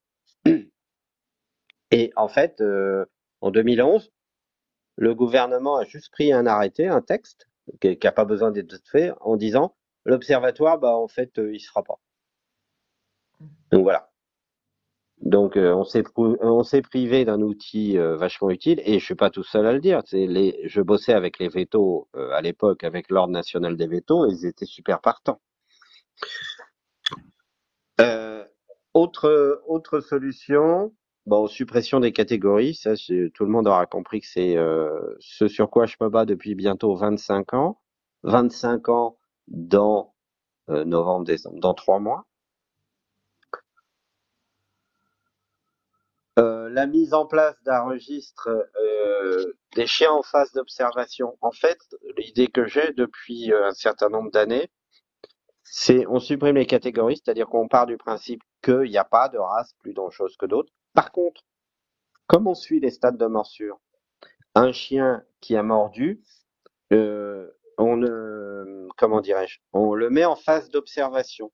C'est-à-dire que pendant un certain temps, le propriétaire euh, va être euh, astreint, par exemple, à lui faire subir des, cours d'éducation, à mieux le sociabiliser avec ses congénères, etc., etc. Et puis, au bout d'une certaine période qu'on fixe, un an, deux ans, le gars revient euh, voir un veto pour faire une évaluation comportementale, etc., etc. Et puis euh, le veto dit bon, ok, il est plus en phase d'observation. Maintenant, il peut reprendre son cycle de vie normal. Et ce qui serait vachement utile pour le public, c'est que, euh, par exemple, un chien en phase d'observation, ben, il aurait un collier d'une couleur particulière. Donc euh, les gens sauraient que ce chien, bah, il est en phase un petit peu d'observation, on le teste, etc. Donc il faut lui foutre la paix et puis euh, laisser son maître faire son travail. Euh, et puis il y a un vrai sujet qui est la mise en place d'une vraie stratégie euh, globale de sensibilisation des gens et d'information. Euh, je parlais de l'expérience qui s'est faite en Australie euh, il y a quelques années, mais pourquoi on met pas en place dans les écoles un truc obligatoire, une sensibilisation d'une heure des enfants dès les, les petites classes où euh, bah on leur explique un petit peu comment fonctionne un chien. Il y a tout un tas de personnes qui font ça déjà de façon bénévole, des éducateurs, etc., qui vont dans les classes pour expliquer aux enfants comment se comporter avec un chien. Ça devrait être obligatoire. Ouais, il faut que je le fasse d'ailleurs, ça. Et en fait, euh, bah ces solutions là que je propose, qui sont pas euh, qui sont pas fantastiques, euh, en fait il y a des études statistiques qui ont été faites, des études scientifiques qui ont été faites dans d'autres pays parce que ça, en fait, ça a été testé. Les premiers tests de ce type de mesures, donc euh, éducation, euh, obligation de déclaration des cas de morsure, etc., etc. euh, ça a été fait et en fait généralement ben, on s'aperçoit que 4, 5, 6 ans après, euh, le nombre de morsures est diminué de 50, 60, 70%. Donc voilà, plutôt que de cibler des races, en fait, euh, ben, il suffit tout simplement de mettre en place une vraie politique de, de com et euh, d'information et de sensibilisation à, la- à- à destination de tout le monde, les éleveurs, les proprios, euh, les enfants, etc., etc. Quand tu dis du coup euh, par rapport aux chiens, enfin du coup les chiens qui mordraient, etc., on t'a dit enfin, on t'a mis un commentaire en te disant, oui, mais si c'est le chien qui s'est fait attaquer ou un humain qui a mal agi, c'est faussé. Bah ouais, c'est faussé, mais euh, c'est pour ça qu'il est important. C'est pour ça qu'il faudrait idéalement quand même déclarer la morsure parce que ça, bah du coup, on permettrait, ça permettrait de savoir comment ça s'est passé et finalement pourquoi le chien a mordu. Mais comme comme on suit pas ça, bah euh, euh, vous savez comment c'est aujourd'hui, hein, c'est euh, chacun raconte sa version, quoi. Donc non, c'est c'est vraiment euh, c'est vraiment important de, de bien connaître les, les conditions des cas de morsure parce que ça permet de les comprendre. Et moi, j'avais une question par rapport à tout ça. Euh, déjà, parce que en plus, tu es juriste, donc tu pourrais nous, nous, éclairer peut-être. Euh, le chien, en cas d'intrusion chez toi ou d'agression, euh, ton chien est mort pour te défendre. Qu'est-ce qui se passe véritablement pour lui? Et cette morsure ne- n'en fait pas un chien dangereux, mais un chien qui a défendu. On a quand même des races dont euh, les caractéristiques comportementales, on a euh, la protection, la défense, et à la base une fonction d'origine qui est assimilée à ça, et qui fait qu'aujourd'hui, c'est des chiens qui peuvent potentiellement plus facilement mordre dans des cas euh, de légitime défense. Qu'est-ce qui se passerait pour eux? Et qu'est-ce qui se passe, enfin, si aujourd'hui ça nous arrive aussi, qu'est-ce qui se passe pour eux? Bah en fait, le pire, c'est que tu risques d'être emmerdé, quoi. C'est ça qui est démentiel. Oui. C'est-à-dire que tu as un Rottweiler chez toi euh, qui fait que son boulot, hein, euh, qui, enfin son boulot, entre guillemets. Euh, il y a un intrus qui vient, il le mord, mais tu, tu risques d'être emmerdé parce que tu as un chien de catégorie. C'est ça qui est démentiel. Alors que tu es chez toi. mais même si c'est pas un chien de catégorie, par exemple, moi j'ai du fila. Moi j'ai quelqu'un qui rentre à la maison, ma chienne est morte. Qu'est-ce qui se passe? Bah, de toute façon, à la base, il y a quand même intrusion dans ton domicile, etc., etc. Donc, dans, dans l'absolu, tu, tu, euh, on est en France, donc tu risques pas d'être emmerdé. Mais tu, tu prends le même cas aux États-Unis. Euh, là-bas, ils sont fous. C'est-à-dire qu'un mec qui, un mec qui, un mec qui vient cambrioler chez toi, qui se fait niaquer, il, il est foutu de porter plainte et de demander une indemnisation. Parce que là-bas, c'est, le royaume du, c'est le royaume du procès. Dans l'absolu, t'es chez toi, euh, on s'introduit dans ton domicile, dans l'absolu, tu risques rien et, et ton chien non plus. Mais je suis pas persuadé que ça soit valable si euh, t'as un chien de catégorie, malheureusement. Hmm. Après, moi, euh, euh, les Amstaff que j'ai eus, ils étaient totalement nazes en gardiennage de maison et de véhicules. J'avais fait l'expérience avec mon premier Amstaff que j'avais laissé dans la voiture. Et euh, j'avais dit à un pote que le chien connaissait pas. Je me suis dit, tiens, voilà, les clés, tu prends la voiture et puis tu essayes de partir. Ouais, t'es sûr, machin. Mais je lui ai dit, oui, oui, vas-y, essaye. Mais il s'est barré avec la voiture et mon chien, quoi. Et quand il est rentré dans la voiture, dans la voiture, euh, Ripley, c'était ma première femelle, euh, elle lui a fait la fête. Donc, euh, alors qu'elle le connaissait pas. Donc c'est, ouais, c'est des chiens vachement dangereux. Hmm. Je vais te représenter pour les nouveaux arrivants qui demandent qui est Emmanuel Tass. Emmanuel Tass est un ancien officier de la gendarmerie nationale, un juriste spécialisé en droit public, président du club des terriers de type Bulle pendant une dizaine d'années, puis fondateur et président du club français de l'Amstaff et aujourd'hui président d'honneur de ce club. Il est aussi animateur du collectif contre la catégorisation des chiens 4C, un collectif de spécialistes du chien s'inscrivant contre la législation des dangereux et préconisant des mesures alternatives. Si jamais vous êtes intéressé, vous allez sur chien-dangereux.fr.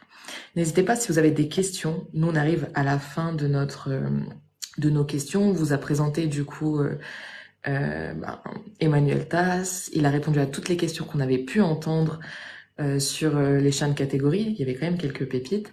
Et il nous a présenté aussi les mesures que lui souhaiterait voir à la place des, des lois sur les chiens de sur les chiens de catégorie que nous avons aujourd'hui. Est-ce que tu as quelque chose à rajouter, Emmanuel? Non, c'était super sympa. C'est ma première fois sur TikTok. Euh, donc euh, là, c'est là que tu t'aperçois que tu as dépassé 50 ans. Euh, mais non, c'est cool. Tu peux communiquer à l'occasion mon adresse mail si ça intéresse les gens, s'ils ont des questions. Donc, euh, ta2se.emmanuel, e 2 m a n u l gmail.com. Et puis, euh, au plaisir de recommencer. Bah, c'est un plaisir également pour nous. On va peut-être attendre si on a quelques questions. Ouais, je regarde les commentaires. Parce que c'est pareil, il y a un petit décalage entre, euh, euh, entre bah, ce qu'on dit nous et, euh, et ce qui se passe en commentaire. Alors. Ah, on peut envoyer un donut. C'est trop fort. Attends, j'essaye. Non, c'est payant, merde. Alors, vous faites partie du fast. Ah, j'ai vu la question, donc je vais, je vais répondre à la question. Il est Vas-y, sympa, Manu. Je sais pas qui c'est, mais merci. Euh, vous faites partie du fast. En fait, c'est moi qui ai créé le club de race de l'Amstaff. Pour la petite histoire, euh, avant, il y avait un club qui regroupait. euh, Putain, il s'est passé un truc là. Je sais pas ce qui s'est passé. Euh, euh, a- avant, il y avait un club avec euh, qui regroupait l'Amstaff, les Staffy et puis euh, les Bulles Terriers. Et euh, à un moment, euh, j'étais président de ce club et euh, euh, en fait, on n'avait pas tous les mêmes les mêmes envies parce que bah, les gens du Bulle, du Bulle Terrier n'étaient pas spécialement euh, intéressés par les problématiques de la loi, etc., etc. C'est pour ça qu'à la fin des années euh, vers 2010, euh, j'ai créé un club de race dédié à l'Amstaff euh, et qui euh, existe toujours aujourd'hui. Ok. Et est-ce que tu- penses qu'un jour on va arriver à enlever cette catégorisation? Ah mais c'est le combat de ma vie. c'est le con, ouais, ouais, j'imagine bien, ouais. Ça fait 25 ans, donc euh, Parce dans. il y a quand même d'autres pays qui l'ont enlevé quand même. Mais bien sûr, Mm. mais bien sûr, les derniers Mongols qui euh, maintiennent cette législation, c'est la Grande-Bretagne et la France. L'Espagne, c'est un petit peu différent, mais ça a été, euh, c'est en voie de, c'est en voie euh, de se calmer. Euh, L'Italie euh, a limité euh, la législation, euh, etc., etc. Quoi. Donc euh, non, les pays euh, s'aperçoivent que c'est pas la bonne solution et, et proposent des solutions telles que celles que j'évoquais euh, tout à l'heure.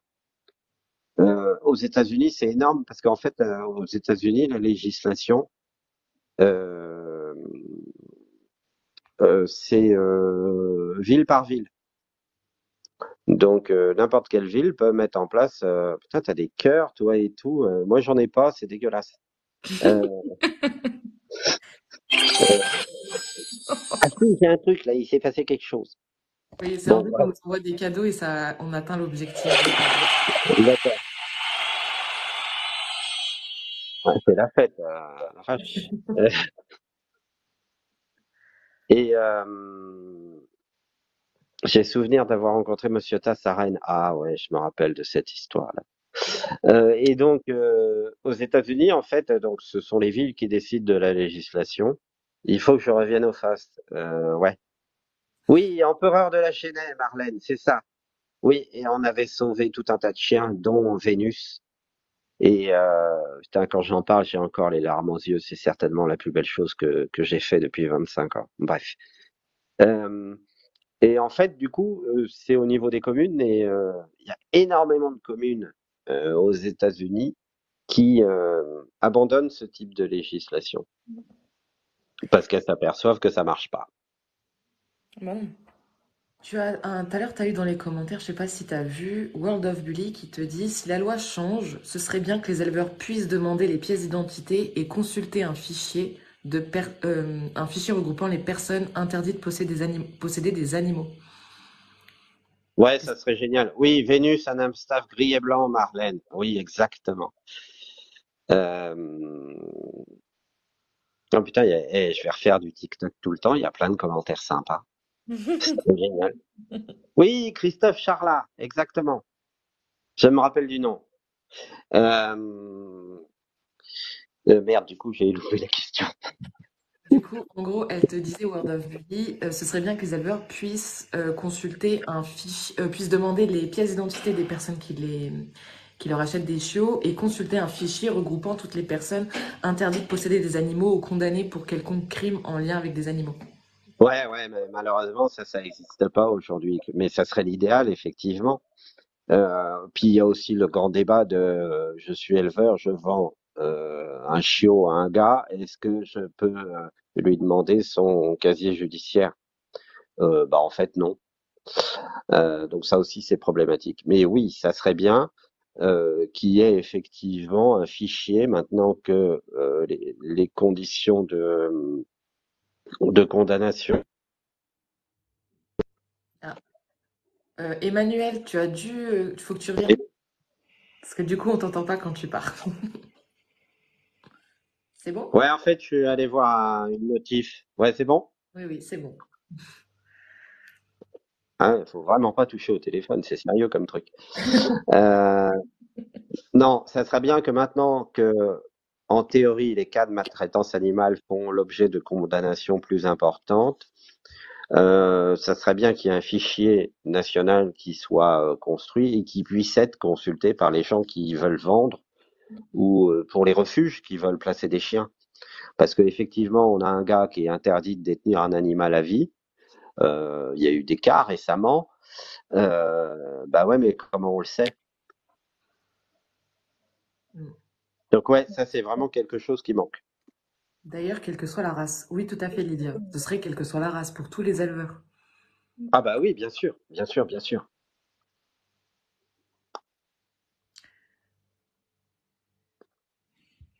Est-ce qu'il y a d'autres questions?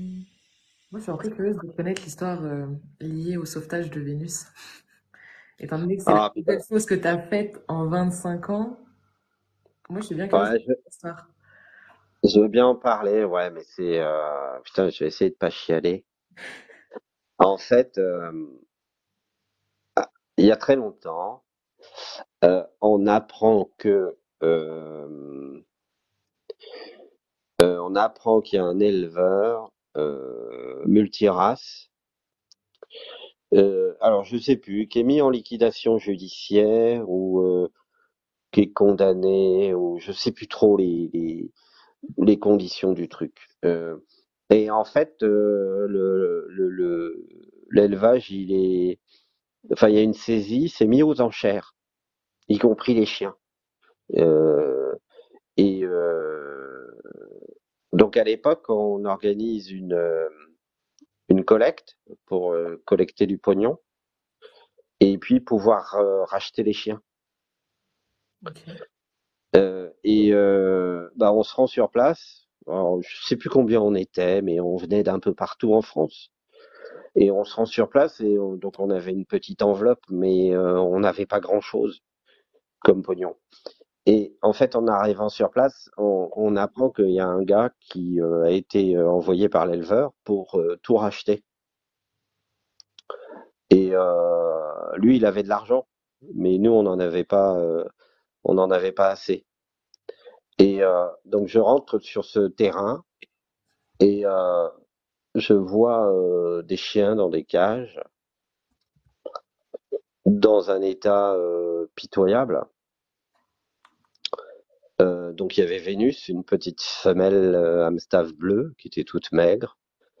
Euh, il y avait, un, je me rappelle, à côté un dog argentin.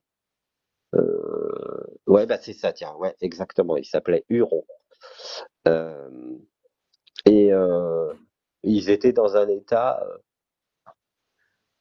enfin, c'était horrible, quoi. Et j'avais mon pote Franck qui était là avec moi. Et je lui dis, on repart pas sans eux, c'est pas possible. Euh, et je lui dis cette phrase, et on était devant les cages, et puis il disparaît, je sais pas où il va. Et en, fait, au moment où les enchères sont faites, euh, le gars est plus là, il est parti. Et donc, euh, bah, du coup, on peut racheter les chiens. Et je vais voir Franck et je lui dis, euh, mais, euh, qu'est-ce qui s'est passé, quoi, machin. Et en fait, il, est allé voir le gars et il lui a dit, si tu, si tu rachètes les chiens, en fait, on te défonce. Et le mec est parti. Donc c'est. Mais je le savais pas. Et c'est comme ça qu'on a sauvé ces chiens-là. Et euh, Vénus est morte il y a pas longtemps. Je, j'étais resté en contact avec sa maîtresse et c'est vrai que c'est un truc, euh, c'est un truc génial qu'on a fait, quoi. Voilà. D'accord. C'est vrai que le Empereur de la Chaînée, ça me dit quelque chose, mais j'ai pas, pas plus que ça. J'irai regarder. Bon, après, le mec a dû se réinstaller ailleurs, hein, très certainement, hein, mais euh, euh, faut pas se faire d'illusions.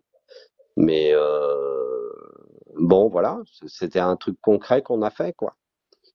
Non, mais c'est génial, il en faut. Il en faut. Donc, euh, ouais, c'était une belle chose. D'accord. Mais après, tu as des gens comme ça euh, qui, qui, dans la protection animale, ce qui est dommage dans la protection euh, animale, c'est que les gens ont trop tendance à se bouffer la gueule entre eux, Mm. euh, et, et quitte à en oublier parfois euh, l'intérêt des animaux. Mais euh, dans la protection animale, tu as des gens qui font ça tous les jours. Ouais, c'est clair. Après, il y a aussi le fait qu'ils sont confrontés à tellement d'horreurs en permanence Ah bah c'est que je usant. pense qu'il y a un côté qui, qui bascule un peu et qui rejette aussi un peu en partie l'humain.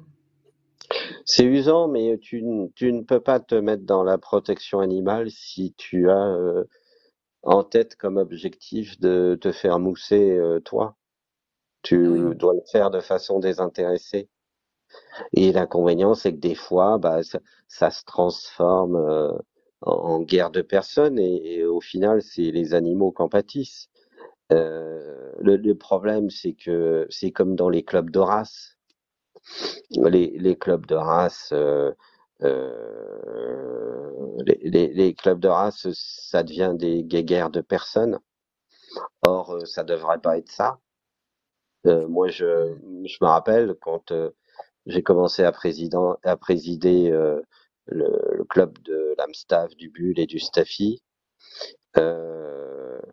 Les gens disaient ouais mais enfin, qu'est-ce vient foutre là ce mec il est ni juge ni éleveur mais justement c'était tout l'intérêt. C'est que euh, moi j'étais pas juge j'étais pas éleveur donc j'avais absolument rien à gagner à présider euh, un club de race. Je m'en foutais. Moi ce qui m'intéressait c'était les chiens. Et euh, quand j'ai créé euh, France American Staffordshire Terrier c'était la même chose.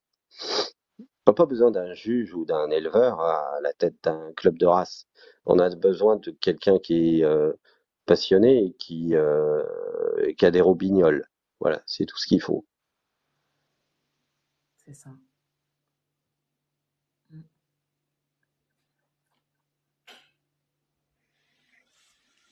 Et toi, tu reçois plein de cœurs, hein, c'est quand même dégueulasse. Il y a, il y a un problème. hein. Moi, j'ai pas de cœur. Et principalement grâce à ton intervention ce soir sur mon live.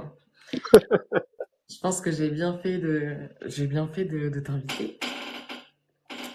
Et euh, enfin, non pas pour les cœurs, hein, mais je suis vraiment contente que tu interviennes, surtout que le live, du coup, on va l'utiliser pour euh, la rediffusion du live que je vais télécharger, va me permettre de faire la deuxième partie du podcast. On a déjà passé, entre quatre, on a déjà posté la première partie euh, mercredi, avec du coup le dossier qu'on avait fait ensemble, euh, Emmanuel, en 2022.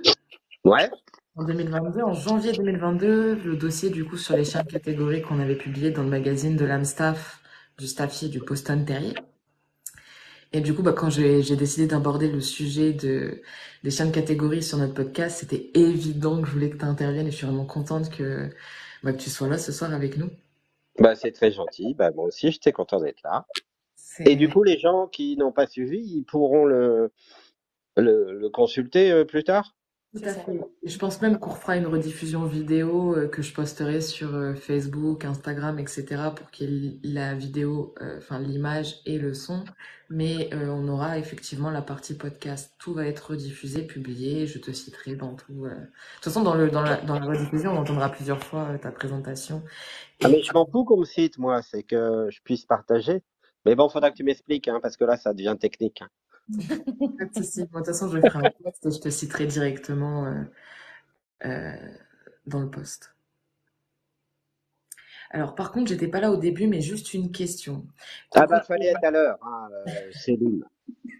Très intéressant, bravo à vous. Merci beaucoup, Lydia, Coco Zoïr. Du coup, on attend la question de Céline. Ok. Si quelqu'un peut parler de nos chiens de catégorie, c'est eh bien Emmanuel. Et en vrai, je suis en train de réfléchir, mais je ne sais même pas comment j'ai fait pour te rencontrer. Je sais pas. Je euh, ne sais pas. je ne sais pas comment j'ai fait pour te trouver. Facebook, euh, sûrement. Ça, Facebook, je me démerde à peu près. Oui, mais du coup, comment? Parce que j'ai voulu lancer. Je savais que les chiens de catégorie, c'était très important pour moi d'aborder le sujet parce que Melpetenko est né suite à une émission qui parlait de l'Amstaff. Et j'ai été, et c'était une vétérinaire qui, euh, qui était en train de parler de l'Amstaff et des pitbulls, et elle voulait casser les- le cliché à propos de ses chiens. Sauf qu'en fait, elle a raconté, euh, j'ai jamais retrouvé la rediffusion. Mais ce qu'elle a raconté, c'était n'importe quoi, et ça cachait pas, ça cassait pas du tout les clichés, surtout que le pitbull, ce qu'on appelle nous pitbull en France, n'est pas ce qui, n'est pas, n'a rien à voir avec la race d'origine, l'American Pitbull Terrier, qui est reconnu aux États-Unis par, euh, du coup, euh, l'Union, l'Union, l'UKC. Non, l'American Kennel Club, mais il y en a un autre aussi. Ouais, il y a cassé aussi. Et l'UKC, mais c'est Union Kennel Club? Bon, je sais plus. Mais en tout cas, par deux, il y a deux registres qui reconnaissent l'American Pitbull Terrier. On est sur un chien de travail, un chien qui possède énormément de, de certificats de travail et, euh, et qui pratique énormément d'activités. On n'a pas, on est sur un chien, en fait, euh, même en Belgique d'ailleurs, parce que moi j'avais présenté un propriétaire de, d'American Pitbull Terrier, euh, de lignée italienne, euh, et américaine, il avait deux chiens de sport, mais, mais des chiens équilibrés, des chiens, euh, des chiens au top, des chiens qui s'éclataient, un propriétaire hyper conscient. Et, je trouve ça dommage qu'aujourd'hui on prenne le, le premier euh, croisé staff et qu'on dise bah ça c'est un pitbull parce que non. Mais c'est un abus de langage en fait. En France, on ne sait pas ce que c'est qu'un pitbull, mais on pourrait faire un, on pourrait faire un live sur le sujet tellement il y a de choses à dire. Mais il faut pas oublier que le pitbull se crée aux États-Unis euh, à la fin euh, du 19e siècle et euh, à partir de, chiens qui, viennent principalement des émigrés anglais qui viennent aux États-Unis et qui vont euh, créer une race entre guillemets euh, en fonction d'aptitude euh, à aller défoncer euh, des rats. Hein, c'est comme ça que ça a commencé. Le- on balançait le, le chien dans une fosse, donc euh, une fosse en anglais c'est pit. Et puis euh, le but du jeu c'était euh, qu'ils désinguent un maximum de rats. Et puis après euh, ils se sont dans- lancés dans un truc euh, très intelligent euh, qui était les combats de chiens. Et en fait, c'est comme ça qu'est née la race. Et à un moment, dans les années 30, split entre ceux qui voulaient continuer sur cette voie, euh, plutôt sur un chien de travail, etc., machin, et ceux qui voulaient euh, plus s'intéresser euh, à la morphologie, à la beauté, euh, etc. Et c'est comme ça que est né euh, le l'Amstaff euh, en 1936 aux États-Unis. Donc euh, au début, c'est c'est la même souche. Euh, mais sauf qu'après, ça a divergé euh, suivant des, des, des intérêts différents entre ce que voulaient faire les uns de l'American Pitbull et ce que voulaient faire les autres. Et donc, il y a Céline qui avait euh, pos- posé une question et qui insiste parce que personne ne veut lui répondre, j'ai vu. Euh, C'était, euh, vous en pensez quoi de l'American Bully? c'est ça. Euh, grande, bah, je sais pas, premier niveau de réponse, chacun ses goûts. Voilà. Euh, deuxième niveau de réponse, euh, moi ce qui m'intéresse, c'est le bien-être des chiens. Euh, et en fait, je suis pas persuadé que vouloir tirer sur certains types morphologiques extrêmes, comme le comme le pocket par exemple, euh, soit super bénéfique pour les chiens, euh, euh, avec des chiens qui, qui, qui ont une morphologie qui est peut-être pas très bonne pour leur santé, quoi. Euh, les chiens qui découdent, euh, etc., etc. Donc euh, moi j'en pense quoi? Bah je, moi j'aime tous les chiens, donc a priori il y a pas de problème, mais il faut faire aussi, je pense, un petit peu attention de ce qu'on fait des races et du bien-être des chiens. hein, tout ce qui est hypertype, etc., etc., quoi. Mais dans toutes les races, au final. hein. Dans Ouais. toutes les races. Mais bien sûr. Donc, euh, euh, non, bah, c'est des chiens qui peuvent être sympas euh, morphologiquement, c'est des morphologies qui m'intéressent. Après, c'est toujours pareil. euh, Quand on, quand on s'intéresse à des races, il faut qu'on s'intéresse surtout au bien-être des chiens, quoi. Ouais. Il y a la Ouais. fonctionnalité. Des chiens fonctionnels, c'est le principal. Voilà. Après, Et moi, j'aime tous les chiens. J'aime tous les chiens, mais, mais bon, après, je, demain, je n'achèterai pas un teckel, quoi. Oh, et le teckel, c'est une race sympa en vrai. Hein. Mais, mais je dis pas le contraire, mais c'est pas ma cam.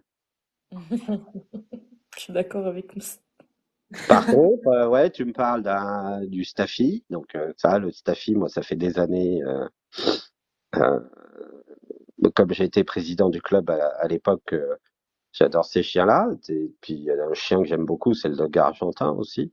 Mm, C'est beau. C'est vrai. C'est vrai. On a une autre question dans les commentaires. Cane corso non love peut travailler dans la sécurité? Euh, Je, sais pas, je, sais pas, je connais pas du tout. je sais pas. Il n'y a pas de, enfin dans le, dans la sécurité, euh, il n'y a pas de, enfin on peut utiliser n'importe quoi, je pense. Enfin n'importe quoi, non. Mais euh, ouais, un cadet corso dans l'off, je vois pas ce qu'empêcherait. Alors, c'est pas Ah, tout à fait vrai, Marlène. Un chien sans papier, un chien non love peut, euh, peut, peut travailler en sécu. Euh, mais s'il est love, il faut que ce soit des chiens qui sont, qui ont la- le certificat de travail au mordant. Mais s'ils sont non love, du coup, techniquement, le corso pourrait, euh, je sais pas. Franchement, je sais pas, j'ai un gros doute. Faudrait s'enseigner auprès des, des, des centres de formation pour agents de sécurité euh, cynophiles. Un teckel dans la sécurité, ouais. C'est... Après, ça dépend, parce que si tout ce qui est, c'est, si c'est euh, tout ce qui est euh, euh, explosif, la recherche d'explos, ça peut. Non, pas de certificat de capacité au mordant pour un LOF. Pour travailler dans la sécu, il faut pas que ton chien soit autorisé au mordant.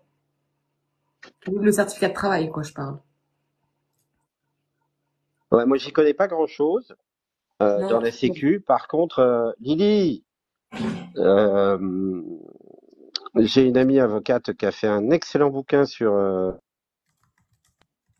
euh, qui est très bien documenté, mais non, moi j'y connais pas grand-chose dans la sécurité. Et de toute façon, dans ces cas-là, il faut directement se renseigner auprès des centres de formation qui, conseillent et accompagnent les élèves de A à Z. Ouais, c'est pareil, là aussi il doit y avoir à boire et à manger, quoi. Mm. Et suivant les centres de formation aussi, les méthodes. euh, Il y a une liste des autorisées à exercer, mais s'ils ils doivent être bah, en fait, en vrai, faut vraiment, faudrait creuser la question. Nous, on n'est pas trop sur ce sujet-là ce soir.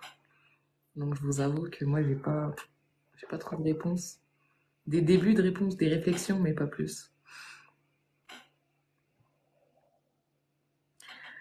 Bon, d'ici une dizaine de, de minutes, on va euh, libérer euh, Emmanuel Tass, qui nous a fait l'honneur d'être sur notre live ce soir. Donc, si vous avez encore des questions par rapport aux chiens de catégorie euh, et euh, peut-être à l'Amstaff aussi, ou peu importe, euh, n'hésitez pas à les poser. Merci beaucoup pour les cadeaux. Ouais, moi j'ai pas de cadeau. Et si t'en as eu, t'en as, tu vois les 30, le, le chiffre 34? Euh, Attends, je, attends, je cherche. T'as, t'as, t'as intervenant Melpetenko avec la bulle et t'as 37 maintenant. Ouais. Et moi j'ai 61. Merci pour les cadeaux. Ah non, c'est en dessous. En 61, c'est euh, Océane. Toi, t'es juste en dessous avec 37. 37, c'est toi. C'est dégueulasse. C'est l'arnaque, votre truc, les filles.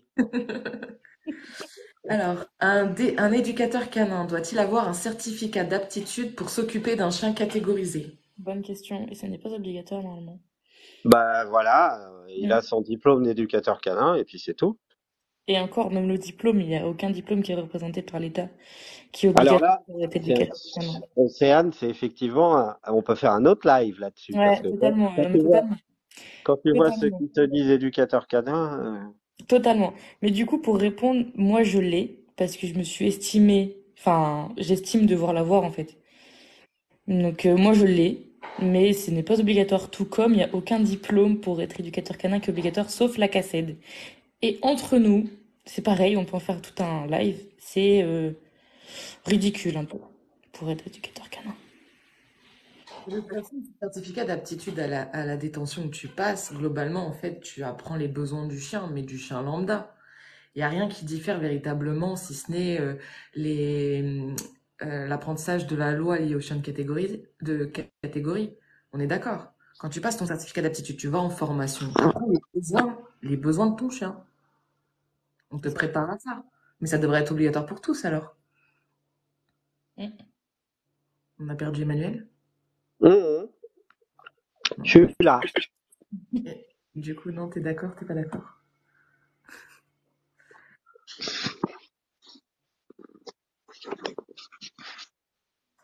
Un chien catégorisé peut-il faire du mordant sportif? Techniquement, non. Parce que le mordant sportif, euh, c'est la liste des chiens autorisés au mordant. Merci beaucoup, Zouir, pour le, coffre. Bonsoir, plus d'air. Vos questions. Tu as une question, Emmanuel. Tu connais l'émina- les... pardon. Tu connais l'émission Pitbull et prisonnier Si oui, tu en penses quoi? Ah, Je crois qu'on a perdu Emmanuel. Non. Emmanuel? Ouais, Oui, tu nous entends? Ouais. Ok. Tu connais l'émission Pitbull et, prison... et prisonnier Si oui, tu en penses quoi? Alors, euh, ouais, j'ai beaucoup regardé. Et euh, en fait, ce que j'aime énormément, euh, c'est euh, finalement le travail qui est fait vis-à-vis des, des prisonniers et des délinquants. Et euh, il y a des expériences, je sais qu'il y a des expériences qui sont faites là-dessus, euh, y compris en France, mais c'est très, c'est très confidentiel, enfin confidentiel, c'est très rare, mais où il y a des exercices qui sont conduits de, de, de, de confier euh, aux gars qui font leur peine de prison, donc ils ont fait une connerie, ils font une peine de prison, voilà, euh, des chiens qui sont en refuge. Et euh, donc c'est un, bah c'est gagnant-gagnant en fait. Et euh, les, les prisonniers en tirent quelque chose parce que euh, avoir des contacts avec des contacts avec un chien, on, on sait à quel point c'est bénéfique. Et les chiens en tirent quelque chose.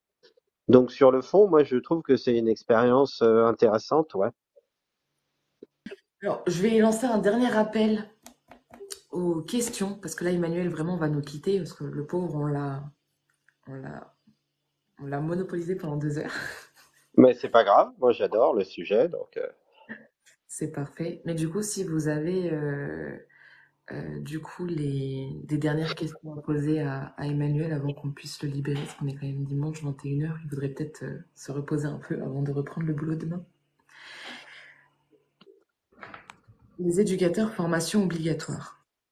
Euh, non, Non, ça serait il bien. n'y a hein. pas de formation obligatoire pour les éducateurs. Ouais, mais je pense qu'elle dit qu'il en faudrait. Attends, dit qu'il est vieux aussi. Mais non, j'ai pas dit qu'il était vieux, c'est pas vrai. J'ai jamais dit ça. J'ai dit c'est bah, si, un peu quand même, hein. Mais non, Et je suis pas en EHPAD, hein. non, j'ai pas dit ça.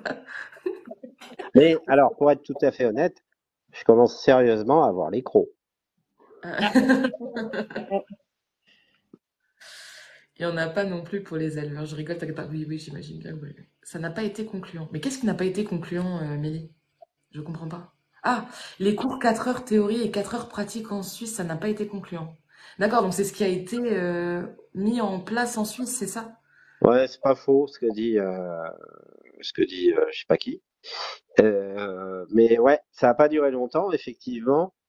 Ah, c'est Loupiote. Ah, je connais peut-être Loupiote. Bon, bref. Euh, euh, ils ont mis ça en place et euh, après ils ont arrêté parce que effectivement euh, c'était pas concluant. Après, euh, je je connais pas le le fond.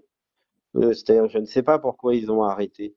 Mais en tout état de cause, enfin, si on va euh, euh, si on va sur l'essentiel, euh, enfin, pour posséder un chien, il faudrait avoir une formation minimale, quoi. Je suis désolé. Euh, un chien, eh ben, ça va même plus loin que, enfin, ça va même. un chien, c'est un être vivant. Ça a ses codes de fonctionnement. Si tu prends un chien un jour, la moindre des choses que tu dois faire, c'est t'intéresser à la façon dont il fonctionne. Euh, moi, j'ai eu plusieurs Amstaff. Euh, j'ai pu en avoir euh, qui étaient plus ou moins cool euh, avec euh, leurs congénères. Euh, mais en soi, c'est pas un problème, ça se gère. Il suffit de, de savoir décoder son chien. Je veux dire, moi, mes chiens, les, tous les Amstaff que j'ai eus, euh, je savais à l'avance comment ils réagissaient par rapport à n'importe quelle situation en regardant leurs oreilles, leur queue, euh, leur épine dorsale euh, et surtout leurs yeux. C'est la moindre des choses, c'est de s'intéresser à son chien. Et si on s'y intéresse, on sait comment il fonctionne, quoi. Tout à fait. Quand on voit que certains ne comprennent pas pourquoi un chiot n'est pas propre en une semaine, tout à fait. Moi, manière, je peux passer des heures à observer des chiens. Des heures. Observer tout ce qui se passe. C'est super intéressant en plus. Ah ouais, mais clairement, c'est, Mm. ouais, je suis d'accord. C'est ma télé. faire des journées. L'anticipation des réactions de notre chien. C'est tellement ça. Non, et. Virginie, c'est, euh, je la connais très bien sur Facebook. Euh, en fait, je lui ai demandé de se connecter pour dire des trucs super bien. Mais non, elle a raison. Hop là, pardon.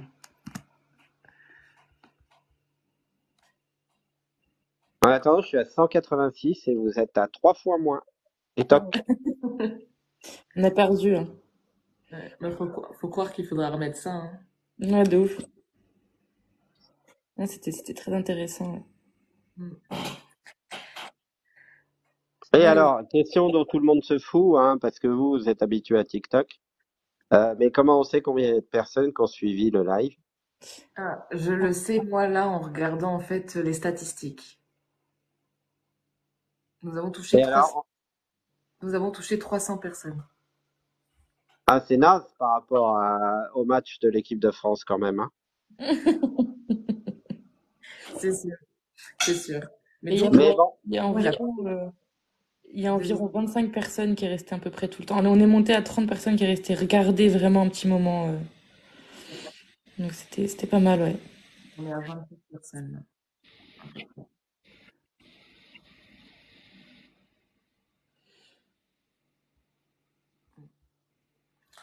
Enfin voilà. Et ben écoutez, on arrive sur. euh, Merci pour les cadeaux. Je viens de voir ton post, Emmanuel, sur Facebook, du coup. Le post sur Bah, Facebook. bah ouais, mais c'est un peu ça quand même.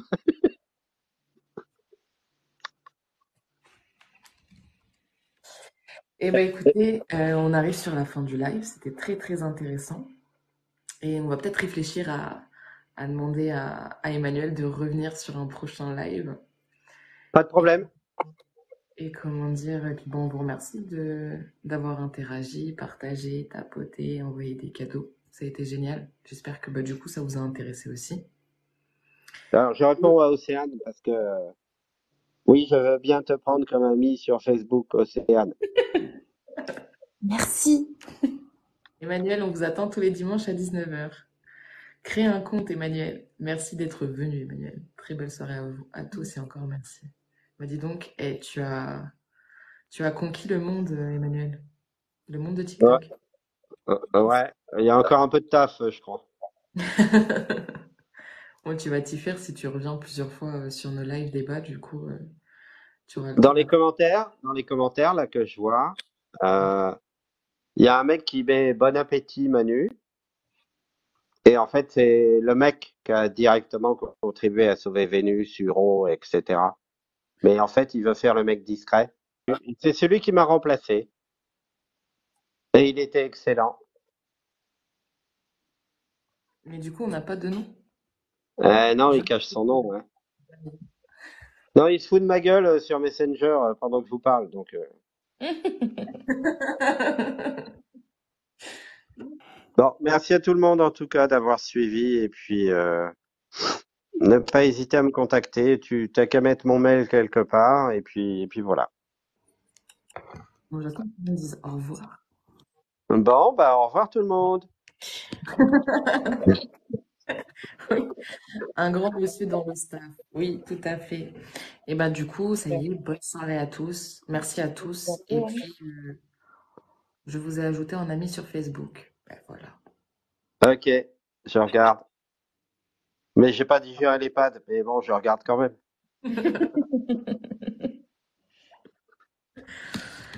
C'est ça. Allez, merci beaucoup. Allez, Merci à toi. Et puis, bah, bonne soirée à tout le monde. Bonne soirée, au revoir. Au revoir.